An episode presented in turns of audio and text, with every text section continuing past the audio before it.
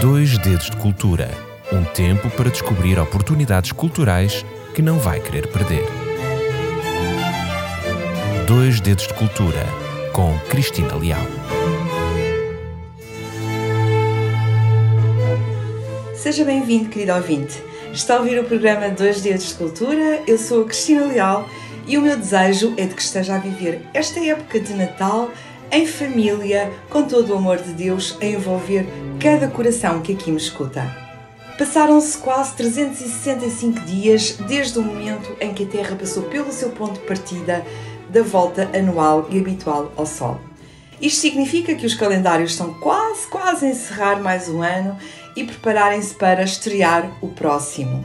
Estamos muito, muito, muito perto de comemorar o Ano Novo. Nem todos os países o comemoram na mesma data. É uma realidade. De facto, por exemplo, na China, o dia que marca o início do novo ano nem sempre é o mesmo. Pode calhar entre o dia 21 de janeiro e o dia 21 de fevereiro.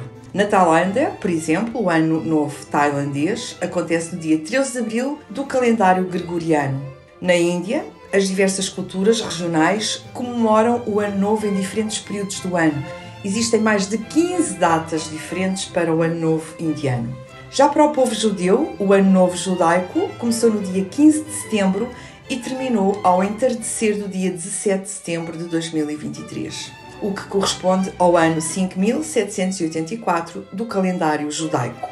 Para a sociedade ocidental, a data que marca este dia de passagem é invariavelmente a mesma, dia 31 de dezembro Todos os anos, à meia-noite deste dia tão especial, abrem-se em simultâneo milhares de garrafas. O céu ilumina-se com milhares de luzes de grandes e coloridos fogos de artifício. Os amigos abraçam-se, os namorados beijam-se, as famílias unem-se em alegria. Independentemente da data da comemoração de um novo ciclo, o festejar desta realidade é uma constante desde os primórdios da espécie humana. É quase como uma necessidade humana sentir que a vida é feita de ciclos e que consegue encerrar esses ciclos. Por isso, festejar a renovação dos ciclos é fundamental para a maior parte das pessoas. Em Portugal, esta passagem, esta comemoração, passa, como nós sabemos, pelo fogo de artifício, por utilizar uma peça de roupa interior azul, por comer 12 passas e pedir 12 desejos. Há quem, inclusive, se coloque em cima de uma cadeira com uma nota para que o ano novo possa ser um ano rico financeiramente. Há quem bata com tachos e panelas. E há ainda aqueles que vão tomar o primeiro banho do ano, dia 1 de janeiro. Mas nem todos os locais as tradições são as mesmas. Por exemplo, interessante reparar que na Dinamarca é costume guardarem-se pratos antigos ou pratos que já não são utilizados e no dia 31 de dezembro atiram-se esses pratos contra as portas dos familiares e amigos para desejar boa sorte para o novo ano. Nas Filipinas, acredita-se que na passagem de ano tudo deve ser redondo para representar moedas e trazer riqueza. Por isso, na noite de passagem de ano, usam-se roupas com bolinhas e comem-se alimentos redondos. E claro, não poderiam faltar moedas nos bolsos para que economicamente e financeiramente haja prosperidade. Na Bolívia, por exemplo, escondem-se moedas dentro dos bolos, um pouco quase à semelhança do brinde do bolo rei que existe em Portugal. Na Tailândia, tal como acontece no Ocidente, as pessoas compartilham a ideia de deixar para trás aquilo que não deu certo e renovar a esperança com boas energias, boas energias para o novo ano. Então é tempo de visitar famílias, de limpar as casas, orar nos tempos e há uma tradição interessante que é a libertação de pássaros e peixes que são mantidos em cativeiro.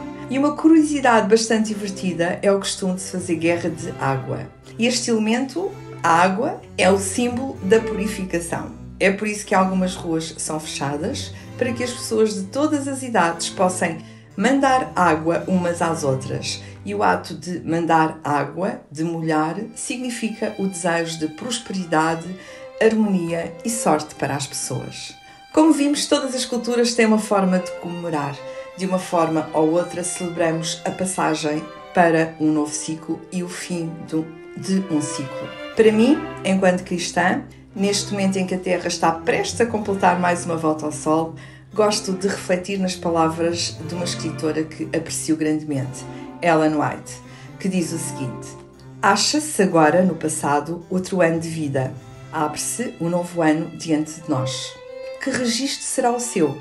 Que registro será o meu? Que escreverá cada um de nós em suas páginas imaculadas? A maneira por que passamos cada dia que vem decidirá. Entremos no novo ano com o coração purificado da contaminação, do egoísmo e do orgulho. Afastemos de nós toda a condescendência pecaminosa e busquemos tornar-nos fiéis, diligentes discípulos na escola de Cristo. Um novo ano deixará suas alvas páginas aos nossos olhos. Que escreveremos nós nele? Procurai começar este ano com justos desígnios e motivos puros como seres responsáveis perante Deus. E é com estas palavras que eu me despeço de si, querido ouvinte, aproveitando a oportunidade para lhe agradecer o facto de me escutar ao longo deste ano 2023. Obrigada por ouvir esta mensagem até ao final e desejo que, de facto, o novo ano eh, lhe permita, nos permita escrever páginas de amor, páginas de amor para com os nossos semelhantes e que a nossa vida esteja em paz com a presença de Deus no nosso coração. Continuação de boas festas e um feliz ano 2024 e na próxima semana cá estaremos com um novo tema que penso que será do seu interesse. Boas festas, feliz ano novo!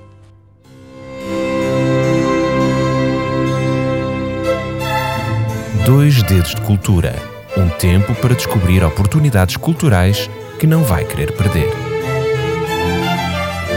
Dois Dedos de Cultura com Cristina Leal.